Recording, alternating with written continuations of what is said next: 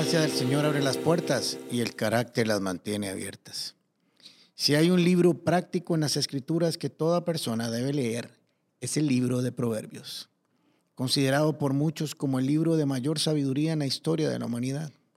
En él encontramos de manera rápida y clara consejos para casi toda actividad de la vida.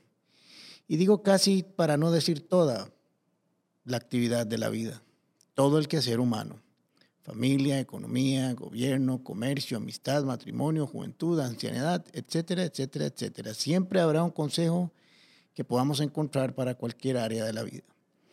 Todos deberíamos de leerlo, y no solo leerlo, estudiarlo y aprender de la sabiduría que se encierra en sus páginas. Estoy seguro de que tu vida no será la misma cuando lo hagas. Les llaman los proverbios de Salomón, pero realmente deberían ser llamados los proverbios que Dios le dictó a Salomón para que éste los escribiera. Cuando Salomón empezó a reinar, una noche se le apareció Dios y le dijo, pídeme lo que quieras que yo te dé. ¡Wow! ¡Qué pregunta! ¡Qué ofrecimiento! No sé qué hubiera hecho yo o qué hubiera pedido en su lugar.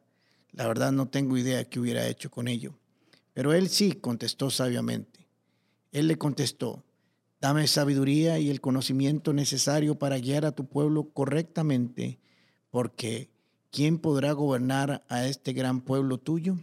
Y Dios le dijo a Salomón, por cuanto tu mayor deseo es ayudar a tu pueblo, y no pediste abundancia de riquezas, ni fama, ni siquiera la muerte de tus enemigos o una larga vida, sino que has pedido sabiduría, ciertamente te la daré, junto con el conocimiento que me pediste. Pero también te daré abundancia de riquezas y fama, como nunca las tuvo ningún otro rey antes que tú y como ninguno las tendrá en el futuro. Por eso, con el tiempo Salomón escribió, más vale adquirir sabiduría que oro, más vale adquirir inteligencia que plata. Reflexionando en esta historia me puse a pensar que no solo hay que pedir, sino que hay que saber qué pedimos y cómo lo pedimos. Las escrituras nos dicen, ustedes piden y no reciben porque cuando piden, piden mal. Lo hacen mal porque lo piden para satisfacer sus propias necesidades egoístas. Salomón cuando pidió no lo hizo con un corazón egoísta. Aunque era para sí mismo, era lo que necesitaba para guiar al pueblo correctamente. Eso estaba en sincronía con la voluntad del Señor, petición correcta, con la razón correcta, respuesta correcta de parte de Dios pidió lo básico. Si iba a ser rey, requería sabiduría para hacerlo correctamente. Esto nos da a entender que su corazón estaba sano. No tenía rencor, no pidió venganza. El dinero no era un dios en su corazón, ni la exposición pública era su meta. Solo quería hacer lo correcto para beneficio de los demás.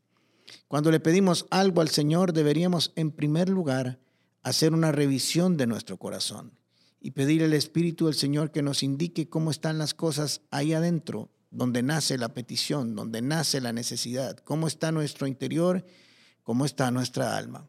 Esto nos ayudará a alinear nuestra petición con la voluntad del Señor, de tal manera que podamos recibir lo solicitado acompañado de una extra por nuestra correcta actitud. Las escrituras nos enseñan Busquen primero y ante todo el reino de Dios y vivan de una manera justa. Así Dios les añadirá cada día lo que necesiten. Nuestra vida de oración está llena de peticiones, de muchas y variadas necesidades. Pero tal vez, solo tal vez, si pudiéramos pedir solo lo correcto, lo básico, lo prioritario, recibiríamos mucho más de lo que esperamos. Al menos eso pienso yo. Revisar el contenido de nuestras peticiones sería un buen ejercicio para nuestra vida de oración. Hacer una lista de nuestras peticiones y ordenarlas según las prioridades de una vida alineada a las escrituras y luego pasarlas por nuestro corazón, ayudados por el Espíritu Santo, sería muy bueno.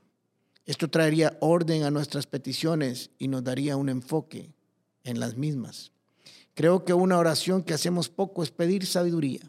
Las escrituras nos invitan a buscarla y a pedirla.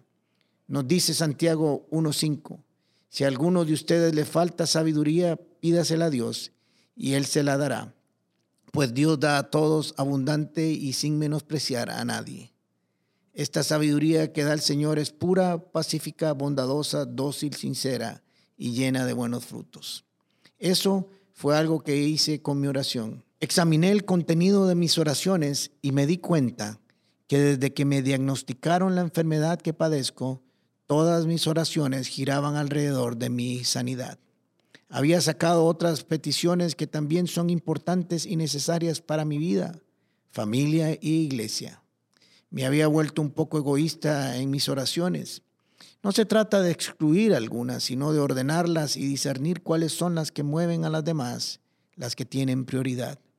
Me di cuenta que me estaba perdiendo de la bendición de orar por otras necesidades, por otras personas, con oraciones que podían ayudar a otros en circunstancias más difíciles y complicadas que las mías. También me di cuenta que para enfrentar la vida no solo necesitaba fortaleza, sino mucha sabiduría. No sé lo que estás pasando en este tiempo de tu vida. No sé cuáles son los temas de tu oración. Pero ¿qué te parece si la próxima vez que vayas a tomar tu tiempo de oración te detienes un momento para meditar alrededor de qué giran las mismas? Su contenido y su dirección. Estoy seguro que el Espíritu te guiará y te dará la dirección no solo para saber orar, sino para continuar la vida con sabiduría y alcanzar sus metas. Filipenses 4 nos dice, no se inquieten por nada, más bien en toda oración, con oración y ruego, presenten sus peticiones a Dios y denle gracias. Y la paz de Dios, que sobrepasa todo entendimiento, cuidará sus corazones y pensamientos en Cristo Jesús.